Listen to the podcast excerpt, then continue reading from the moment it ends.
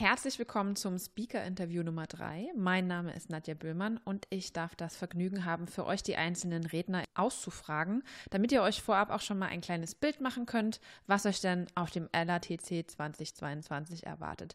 Stichwort 2022, wer es noch nicht mitbekommen hat, Lean Around the Clock 2022 wird wieder in Mannheim in Präsenz stattfinden und zwar vom 17. bis 18. März. Der folgende Gast bedarf eigentlich keiner so großen Vorstellung, denn er gehört eigentlich wie unser Maskottchen Es fest zur Lean-Base-Familie.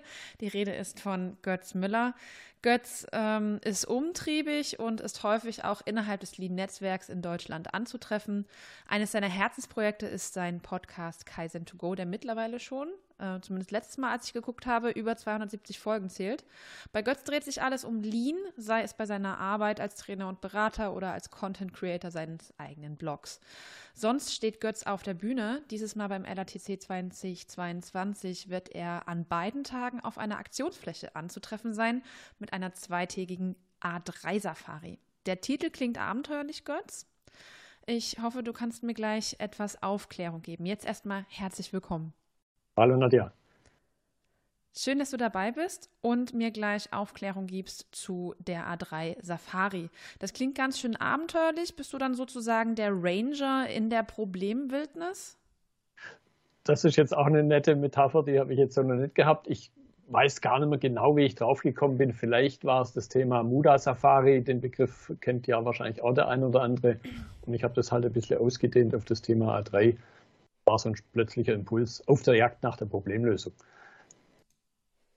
Und was kann denn unsere Gäste auf deiner A3 Safari erwarten und warum überhaupt Safari? Ja, ich denke, das Thema A3 ist eins der mit am stärksten unterschätzten, nennen wir es mal Werkzeuge, aber es ist halt viel mehr als ein reines Werkzeug. Es ist eben nicht nur dieses Stück Papier, sondern es steckt halt viel Denken dahinter, über das man sicher manches nachlesen kann, aber ein Stück weit muss man es halt auch erleben, erlebt haben. Und dafür soll auch die Aktionsfläche einen Raum geben. Also es soll kein Monolog von mir sein da vorne, wie es vielleicht in einem klassischen Vortrag, wo auch eine gewisse räumliche Distanz da ist, immer eine Gefahr besteht und auf der Aktionsfläche kann man mich fast anfassen. Mit 1,50 Meter Abstand, bitte. ähm, bei der Thematik A3 Aktionsfläche, wie kann ich mir vorstellen, dass du das Ganze ausgestaltet hast? Hast du eine ja, Liste an Problemen dabei, durch die durchgegangen wird an beiden Tagen? Kann ich nur an einem Tag vorbeikommen und brauche den anderen Tag nicht? Was ist genau die Ausgestaltung? Ich möchte am zweiten Tag etwas vertiefen. Der Grundgedanke ist aber eben auch in Kombination, wie ich es gesagt habe, nicht nur ein Monolog, sondern idealerweise, natürlich lebt es auch dann von den Teilnehmern, die da in dem relativ kleineren Raum sind, idealerweise eben auch von den Teilnehmern was aufzugreifen. Und auf dem Weg dann in, ja, in eine Form von Dialog mit einem, mit vielen, mit vielen Teilnehmern, Teilnehmerinnen auch zu kommen. Und jetzt wird sich der eine oder andere ja, Lean Freak, der schon ein bisschen Jahre auf der Uhr hat, gehen zurücklehnen und sich denken, ach, A3 kann ich schon. Ähm, was würdest du gerade diesen erfahrenen Gästen ähm, empfehlen, warum sie zu deiner A3-Safari kommen sollten? Ja, Sie können mich zum Beispiel einfach herausfordern, das wäre eine spannende Sache. Ja, ich finde schon, und wenn ich meine eigene Historie angucke, also ich beschäftige mich mit dem Thema Lean, mir ist irgendwann mal im letzten Jahrtausend das erste Mal begegnet. Und wenn ich aber dann mal schaue, wann ist mir das Thema A3 das erste Mal begegnet, finde ich, trotz seines Alters liegt es halt doch nicht auf der Hand. Jetzt wird der eine oder andere vielleicht trotzdem sagen, ja, kenne ich schon. Die Frage ist, kennt ihr das, was ursächlich, ursprünglich dahinter steckt? Und das, was ich zum Teil eben sehe, ist meiner Ansicht nach nicht das, was eigentlich dahinter steckt. Auch zum Beispiel dann in der Kombination mit dem PDCA-Zyklus, in der Kombination mit lernender Organisation. Wie schaffe ich denn das? Und da ist eben auch das A3-Formular und das, was als Denke dahinter steckt, ein guter Weg. Mhm.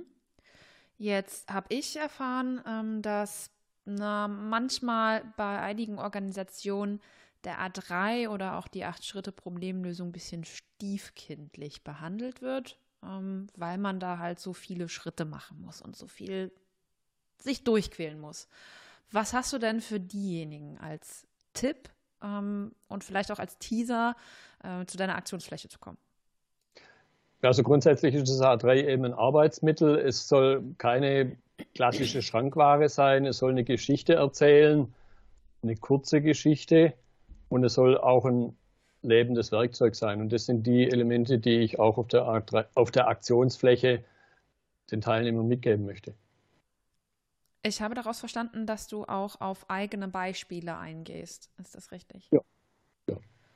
Okay, also liebe Leute, ihr habt es gehört. Ähm, schaut mal bei euch in den Unternehmen nach, welche Probleme bislang ungelöst waren. Götz guckt sich das Ganze an und schaut auch mit der Lupe nochmal genauer drauf. Dann würde ich sagen, das war's schon zu unserem Interview. Kurz und knapp. Danke für das Intro. Ich hoffe, wir haben nicht zu viel vorweggegriffen und ihr kommt zur Aktionsfläche am 17. und 18. zu Götz A3 Safari. Danke, Götz. Danke dir. Und nach diesem kleinen Appetizer noch der kurze Hinweis. Tickets gibt es unter leanbase.de slash latc slash Anmeldung. Und wer noch einen kleinen Rabatt mitnehmen möchte, diesen gibt es bis 30.11. Es gibt nämlich sogenannte Early Birds Tickets und der Rabatt wird 10% sein. Wir sehen uns auf der Bühne am 17. und 18. oder auf der Aktionsfläche beim Götz zur A3 Safari.